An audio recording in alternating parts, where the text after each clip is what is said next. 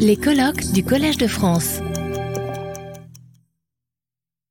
Merci beaucoup de l'invitation et l'occasion de présenter ici.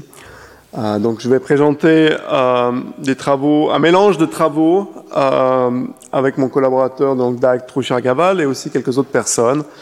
Et il y a un peu de mystère dans le titre que j'espère résoudre en avançant dans cette présentation. Donc, je vais organiser ma présentation autour de trois questions. Euh, la, première, c'est faut-il du talent pour, euh, innover, pour avancer la connaissance? La deuxième, est-ce qu'une partie de ce talent se serait perdue? Et si oui, combien? Et puis, euh, finalement, quoi faire? Et donc, pour juste résumer l'argument qui va être développé, je vais vous montrer quelques évidences que souvent, oui, il faut du talent ou le talent aide à innover. Hein, mais que beaucoup de talent est perdu et peut-être qu'on peut faire quelque chose à, ce sujet.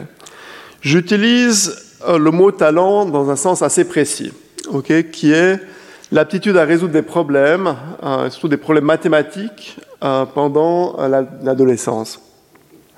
Et donc, ce qui est important là, c'est que c'est pendant l'adolescence, donc c'est quand les gens ont entre disons, 16 et 18 ans, et le, on peut se dire, mais qu'est-ce qui rentre dans ce talent? Et le talent, comment on définit, c'est sûrement un composite de différentes choses, dont une certaine aptitude naturelle et euh, l'entraînement qu'on a, qu'on a, pu avoir accès, et puis aussi les efforts consentis pour apprendre ça. Et euh, donc, certains d'entre vous peut-être préféreraient appeler ça mérite, euh, dans le sens où il y a aussi une question d'effort dans cette ah, dans, ce talent.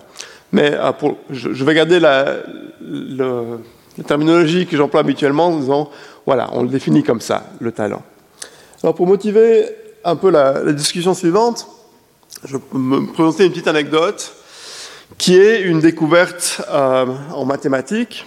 Donc au début des années 2000, il y a un institut américain qui a créé une, une liste des plus importants problèmes en mathématiques. Ils en avaient sept.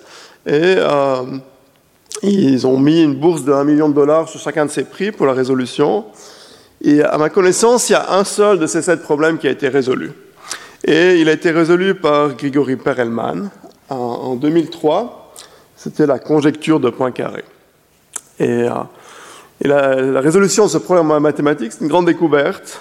Euh, et à l'époque où ça a été fait, ça, a pris les mathématiciens un peu par surprise. Ils ne s'attendaient pas à ce qu'une solution à ce problème soit à l'horizon. Et il y a même quelqu'un qui a commenté, mais vous avez la, citation ici, faisant un peu l'hypothèse que peut-être si Perelman n'avait pas travaillé sur ce sujet, cette hypothèse n'aurait jamais été résolue. Donc ce personnage de Perelman, euh, il est assez connu, c'est un personnage excentrique qui a refusé certaines, euh, qui, certaines, euh, qui a refusé le, prix d'un million de dollars qui était offert à lui, et il a aussi refusé certaines reconnaissances. Mais il y a un autre aspect de la biographie de Perelman qui est moins connu, c'est que quand il était jeune, il c'était un c'était quelqu'un qui excellait dans la résolution de problèmes. Ah, donc, euh, il a, quand il était adolescent, c'était dans les années 80 en, Union soviétique, et c'était un, des tout meilleurs euh, euh, Russes dans cet exercice. Ah, et d'ailleurs, il a participé, il a gagné une médaille d'or, il a obtenu un, un, score parfait à l'Olympiade internationale de mathématiques, dont je vous dirai plus dans quelques mots. Et donc, toute cette, anecdote nous motive à, se demander, mais est-ce que c'est fréquent? Est-ce que c'est fréquent que les découvertes sont faites par des gens qui étaient talentueux, c'est dans le sens où on l'utilise, qui étaient très forts dans la résolution de problèmes quand ils étaient adolescents? Et bon, juste une petite parenthèse, Peut-être à certains d'entre vous, il semblerait évident que les découvertes sont faites par des gens qui ont montré des attitudes précoces. Peut-être, peut-être pas, on ne sait pas. En tout cas, dans la littérature sur l'économie de l'innovation, dont je suis, euh, sur lequel je travaille d'habitude, euh, on parle de beaucoup de facteurs qui aident à la production de connaissances et beaucoup de facteurs qui n'ont rien à voir avec ça, en fait. Par exemple, on parle euh, du rôle de l'équipement. Donc, par exemple, pour découvrir une nouvelle planète, il faut des grands télescopes, etc. La chance joue un rôle dans la découverte et on, n'a pas tellement étudié finalement le rôle euh, de gens qui ont ces aptitudes particulières.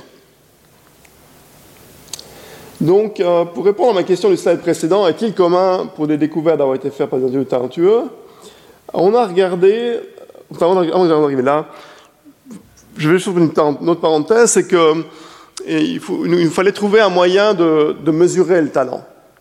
Et euh, une chose qu'on voulait éviter, c'était de, de, regarder juste les gens qui ont obtenu des grands succès et de voir si, quand ils étaient jeunes, est-ce qu'ils étaient particulièrement talentueux ou pas.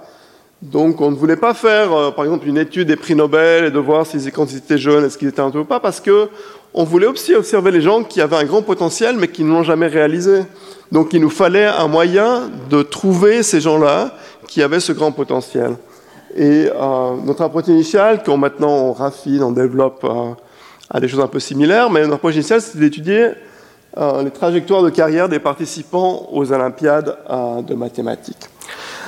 Donc pour ceux d'entre vous qui ne connaissent pas ces, Olympiades, il s'agit de, compétitions où, chaque pays envoie six participants dans, un lieu différent chaque année et ce sont des adolescents qui sont encore à l'école secondaire et durant ces Olympiades, ils, ils résolvent six problèmes euh, difficiles. Euh, et euh, pour être sélectionné par, par, par votre équipe nationale, il faut d'abord avoir excellé dans les compétitions souvent régionales et après nationales. Et après, les meilleurs sont envoyés aux Olympiades de mathématiques et on peut observer les noms et les résultats de, de ces participants. Donc, pour venir à ma question, est-ce que c'est fréquent que des découvertes importantes aient été faites par des gens qui avait excellé dans les compétitions de mathématiques, était talentueux? Ben, Il semble que oui. Donc ici, je vous montre une liste des médaillés Fields. Donc en, mathématiques, la médaille Fields est euh, la récompense la plus, euh, la plus prestigieuse, l'équivalent du prix Nobel. Un domaine d'ailleurs où la France excelle, ces médailles Fields. Et donc ici, vous avez les noms de tous les médaillés euh, ces 22 dernières années. Et en bleu, vous avez le nom de ceux qui avaient été aux Olympiades de mathématiques auparavant. Et comme vous pouvez le voir, environ la moitié des médaillés Fields ont, été, euh, ont participé euh, et gagné des médailles aux euh, Olympiades de mathématiques. Et puis pour compléter ça, on peut se dire, ok, mais combien de gens gagnent des médailles? Bon, je peux vous dire, c'est environ 50 par an. Et combien de, gens font des thèses en mathématiques et après essayent euh, d'avancer la, recherche dans ce domaine? Donc on a fait ces calculs, et vous observez ici, les, pour regarder les résultats, je vous invite à regarder le cadran euh, inférieur droit. Hein. Donc ça, c'est la chance que quelqu'un gagne euh, une médaille Fields. Et si vous avez été médaille d'or aux Olympiades de mathématiques, vous avez 3% de chance de gagner une médaille Fields par la suite. Et 3%, c'est c'est pas beaucoup, mais si vous comparez à quelque chose d'autre, c'est beaucoup plus. Donc, par exemple, si vous comparez à, la chance de gagner un Fields Medal pour un, médaille d'or aux Olympiades, c'est 50 fois plus que un, un, thésard en mathématiques de l'Université de Cambridge ou de, MIT, etc. Euh, et ces gens-là qui ont excellé euh, dans ces compétitions mathématiques, euh, ils poussent la frontière de la connaissance en maths, mais ils sont aussi souvent actifs dans d'autres domaines, excellent dans d'autres domaines. Donc ici, je vous ai mis la liste des fondateurs de OpenAI. Donc OpenAI, c'est les gens qui sont derrière ChatGPT. Donc l'outil l'outil d'AI dont on parle beaucoup ces, ces temps-ci. Et parmi les six fondateurs, il y en avait quatre qui étaient dans ces compétitions, euh, compétitions quand ils étaient jeunes, certaines fois de mathématiques, et il y a d'autres compétitions un peu similaires en physique, en, informatique, etc. Euh, et donc, c'est pas seulement en maths que ces gens poussent la frontière de la connaissance. J'ai un projet de recherche en cours où euh, on fait une étude vraiment systématique, où on regarde tous les participants à ces Olympiades de jeunesse et on a aussi une liste de tous les prix scientifiques importants et de leurs lauréats. Et on regarde comment ça se distribue de l'un à l'autre. Et là, à gauche, vous avez les, ah, les, c'est les participants aux Olympiades, et à droite, vous avez le domaine dans lequel ils, gagnent des prix. Et ce que vous pouvez observer ici, c'est que en, bas à gauche, vous avez la, euh, la, grande barre, c'est AMO, c'est les Olympiades de mathématiques. Ces gens-là gagnent des prix par la suite en maths, mais aussi en physique, en informatique, dans toutes sortes de domaines. Et puis, il y a quelques, quelques autres compétitions, comme en IOI, c'est en informatique, euh, et vous avez aussi la, physique et la chimie. Donc les gens qui excellent dans ces compétitions aussi gagnent des, prix, des fois dans leur propre domaine et des fois, euh, des fois ailleurs. Euh, je vais continuer mon, exposé en discutant pour la question du, du fait souvent ces talents peuvent être perdus. C'est un phénomène qui peut être, ou disons, pas utilisé, ou on n'observe pas dans, euh, dans nos données. Euh, et je vais commencer par discuter l'évidence euh, à l'intérieur des pays. Ah. Donc il y a un phénomène qui, a récemment attiré l'attention des économistes, euh, qui est que les, inventeurs et les producteurs de connaissances, typiquement, sont enfants de, de gens de milieux favorisés. Et donc, par exemple, si vous regardez le, le cadran du milieu, donc, enfin, tous les graphes sont les mêmes dans le sens où, à l'horizontale, vous avez la place dans la société, du, enfin le revenu des parents exprimé en centiles, et puis sur l'axe vertical, vous avez le nombre d'entre eux qui deviennent inventeurs. Et dans l'axe, dans le milieu, vous avez des données pour les États-Unis. Et puis à droite, vous avez un travail euh, de Philippe Aguillon, un professeur au Collège de France, qui est sur des données finlandaises. Et en fait, ce qu'il trouve, c'est que donc les inventeurs viennent de façon disproportionnée de milieux, de milieux favorisés. Et il parle de Lochsteinstein, avec cette idée qu'il doit y avoir beaucoup de gens talentueux qui viennent de milieux relativement défavorisés, mais qui sont perdus, qui ne sont pas trouvés, qui, qui n'ont pas la chance de devenir producteurs euh, de connaissances. Euh, et dans le, même, euh, dans le même registre, il y a une étude récente par Xavier Jaravel et co-auteurs c'est une, note du Conseil d'analyse économique, qui ont fait le même exercice pour la France. Euh, et euh, ils trouvent grosso modo la même chose, qu'il y a ce gradient euh, socio-économique. Donc qui c'est qui devient ici un chercheur ou un ingénieur en France Donc si on peut avoir ce gradient socio-économique dans les, les pays développés, euh, je n'ai pas de raison pour laquelle ça ne devrait pas aussi être le cas dans des pays en voie de développement. Euh, et euh, mon co-auteur Gavalemassa et, et moi-même, nous faisons une étude sur l'Inde à ce sujet. Et comme en Inde, on n'a pas les mêmes données qu'on pourrait avoir accès en France ou en, Finlande ou aux États-Unis, mais par contre, on peut utiliser les noms de famille comme un, comme un outil pour, euh, pour détecter les origines sociales, euh, sociales des gens. Et juste pour vous donner une idée de ce qu'on fait euh, dans, dans, cet article, on peut comparer deux noms de famille indiens. un nom Bhattacharya, il y, en a, il y a 100 000 personnes en Inde qui ont ce nom de famille. Et puis, dans les bases de données, il y a 300 brevets qui ont été inventés par des Bhattacharya. Euh, il y a 18 000 euh, publications dont l'auteur est Bhattacharya. Il y a une comète qui est nommée après Bhattacharya, etc. Un autre nom indien qui vous est peut-être même moins familier, c'est le nom de Paswan. Et en fait, il y a 15 fois plus de Paswan qu'il y a euh, de Bhattacharya. Mais vous ne trouverez pas de brevet dont l'inventeur aurait été un Paswan et très peu de publications scientifiques. Et donc, euh, qu'est-ce qui se passe ici? C'est que donc Bhattacharya, euh, c'est un nom, euh, qui, dénote ces hautes castes indiennes dédiées à, l'étude des textes sacrés, tandis que Paswan, voilà, c'est une cache intouchable, etc. Et dans le dans l'article, on le fait de façon très systématique avec tous les noms, on a toutes les données sur 800 millions d'électeurs en Inde, etc. Et on retrouve la même chose, donc que, euh, Inde, les, inventions, euh, les publications viennent disproportionnellement de, des individus qui sont dans ces, qui ont ces, origines socio-économiques favorisées. Donc tout ce que je vous ai dit jusqu'à maintenant, c'était à l'intérieur des pays.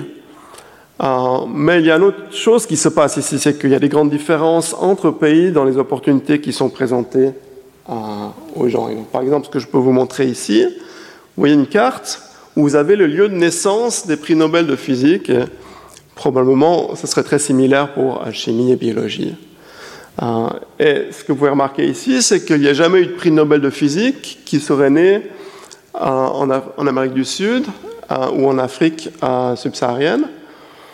En général, 90% de la population, des, jeunes du monde, parce que bon, déjà, il y a beaucoup de populations des pays en, en voie de développement, et en plus, ces populations sont, en général jeunes. Donc 90% des jeunes du monde vivent dans les pays en voie de développement, hein, où historiquement, souvent, ils n'ont pas eu l'opportunité euh, de développer euh, leurs talents s'ils en avaient, et euh, de, de, de, contribuer à la production de connaissances. Dans le cas de ces études que j'avais fait avec Gaval, on avait aussi regardé les participants aux Olympiades de mathématiques et on comparait des participants qui avaient le même talent, c'est-à-dire qui avaient les mêmes résultats à l'Olympiade de mathématiques et on suit leur carrière par la suite, et un participant d'un pays en voie de développement produit environ la moitié de la connaissance produite par un, individu des pays développés. Donc même parmi ceux qui arrivent à exceller dans ces compétitions euh, de mathématiques, par la suite, euh, ce talent est moins souvent converti en termes de production de la connaissance. Et, euh, et on peut se dire, oui, mais peut-être ils font autre chose. Évidemment, ils font autre chose, mais ils ne font pas des choses qu'on peut voir. Ils ne ils font pas, ils produisent pas de la connaissance, par exemple, en économie ou en sociologie, ou ils ne sont pas, euh, ils ne sont pas politiciens, enfin, on les, les trouve pas. D'où le nom des génies invisibles. Donc il y a beaucoup de, de gens très talentueux dans les pays en développement que finalement on ne voit pas et on n'observe pas. Euh, donc ce que je vous ai parlé jusqu'à maintenant, en particulier sur les différences à l'intérieur des pays, c'est quelque chose qui est de plus en plus compris et apprécié, en tout cas parmi les économistes. Euh, mais ce qui est beaucoup moins clair, c'est est-ce que c'est quelque chose sur qu'on pourrait, euh, est-ce qu'on pourrait faire quelque chose pour remédier à, cette situation. Ah, et c'est une question, enfin, la question principale sur laquelle mon, centre de recherche, Global Talent Lab, euh, euh, travaille. Et donc on cherche à, comprendre qu'est-ce qu'on pourrait faire en fait pour euh, remédier à ce problème. Et en parallèle de ça, on essaye aussi de sensibiliser le, public à, ces problèmes. Donc c'est je suis ravi d'avoir la possibilité de présenter ici. Donc ce que je vais présenter maintenant, c'est euh, l'état de nos réflexions euh, sur euh, qu'est-ce qui pourrait être fait sur ce problème. Donc, évidemment, si on, si on, pouvait égaliser l'opportunité à la naissance, non, seulement à l'intérieur du pays, mais à travers le monde, évidemment, ça résoudrait le problème, mais c'est très difficile à faire, et, et peut-être les sociologues n'auraient plus d'emploi, donc je ne sais pas si c'est une bonne chose, mais disons, à part ce but peut-être inatteignable, peut-être que d'égaliser l'opportunité pour les jeunes talentueux, ou, disons améliorer l'opportunité pour les jeunes talentueux qui viennent euh, de pays ou de milieux défavorisés, peut-être que ce but plus modeste pourrait être euh, euh, réalisable et peut-être utile pour augmenter la, aussi augmenter la connaissance, etc. Euh, et on peut se dire, mais qu'est-ce qu'on pourrait faire pour organiser euh, l'opportunité pour les jeunes talentueux? Donc une approche serait de euh, renforcer les capacités dans les pays en voie de développement. Donc par exemple, créer des centres d'excellence dans les pays en voie de développement pour, les études et la recherche, il y a un centre comme ça euh, au Brésil qui s'appelle IMPA, euh, qui marche très, extrêmement bien, qui a d'ailleurs produit le premier médaillé Fields du Brésil et de l'Amérique latine. Mais enfin, alors, plus de choses de cela pourraient, aider. Il y a une autre dimension sur laquelle on, réfléchit, qui est d'offrir à ceux qui le veulent la possibilité d'étudier, à travailler à l'extérieur euh, de leur pays, ou en tout cas de, de rendre ça plus facile. et une chose qu'on a observée dans nos études, c'est que ceux qui, parmi ces jeunes, ces jeunes talentueux des pays en voie développement qui ont excellé aux, Olympiades de mathématiques, dans ce groupe-là, ceux qui migrent vers la France ou les États-Unis, euh, ceux-là réussissent très bien. Donc, vous dire, est-ce qu'on pourrait euh, peut-être faciliter ça pour euh, ceux qui vous le voudraient? Et il y a plusieurs. Il y a certaines universités qui le font, en fait. Et en particulier aux États-Unis, il y a MIT qui offre des bourses complètes pour des étudiants qui sortent de ces filières.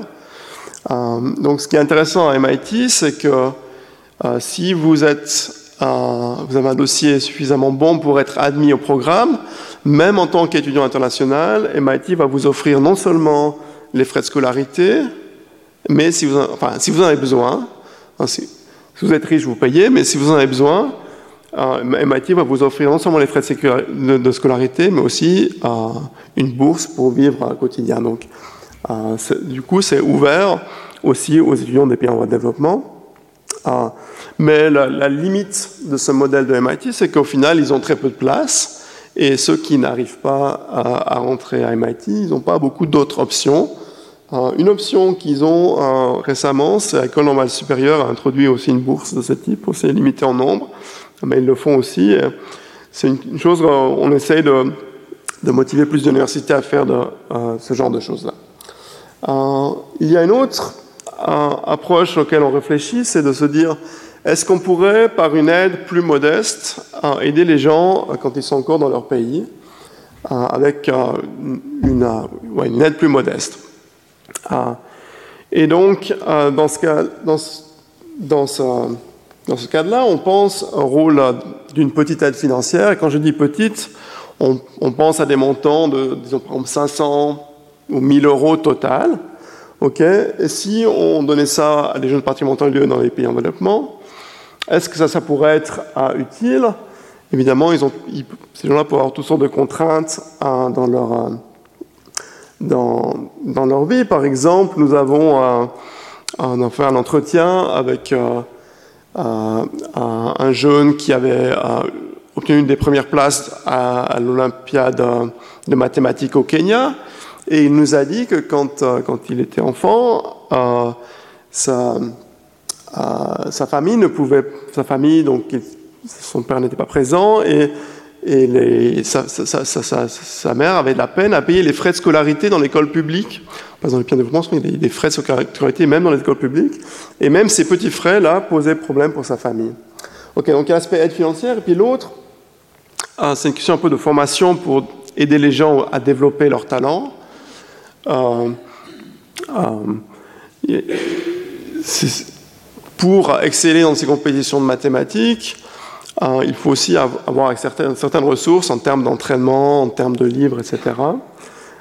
et euh, dans certains pays, il n'y a pas beaucoup d'accès à ces ressources. Donc, en ce moment, on travaille à, évaluer, un programme où, en fait, on, on, recrute des jeunes talentueux des pays en voie de développement, donc qui ont typiquement excellé à des compétitions dans les pays, et on leur offre on leur offre une formation supplémentaire, pour l'instant sur une base euh, aléatoire, enfin, euh, sur une base aléatoire, c'est-à-dire qu'on la moitié reçoivent un cours et l'autre moitié ne le reçoivent pas pour qu'on puisse l'évaluer. Et après, s'ils réussissent bien, on leur offre une aide financière de, de 500 euros. Donc juste, l'idée ici, c'est de faire, de faire une petite intervention pour,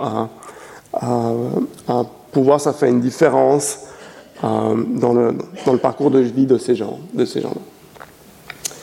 Et donc, euh, pour euh, revenir un peu au sujet du, euh, colloque dont j'espère ne pas, m'être trop écarté, disons, nous pensons que peut-être que le système actuel n'est pas assez méritocratique, dans le sens où vos chances, et parce que souvent on a une perspective très nationale sur ces problèmes, qu'est-ce qui se passe en France, qu'est-ce qui se passe en Inde, je ne sais pas. Mais si on pense à l'intérieur du monde, votre chance de devenir à un producteur de connaissances ou, d'autres choses, hein, mais nous, on, regarde surtout l'innovation, elle est dans une large mesure déterminée par le pays où vous êtes né, par le hasard de la naissance dans ce sens-là, et pas par euh, comment votre aptitude pour les mathématiques, votre talent, etc. Et donc, voilà, peut-être le système actuel n'est pas, pas assez méritocratique dans ce sens-là, et je me réjouis de vos réactions et de vos questions.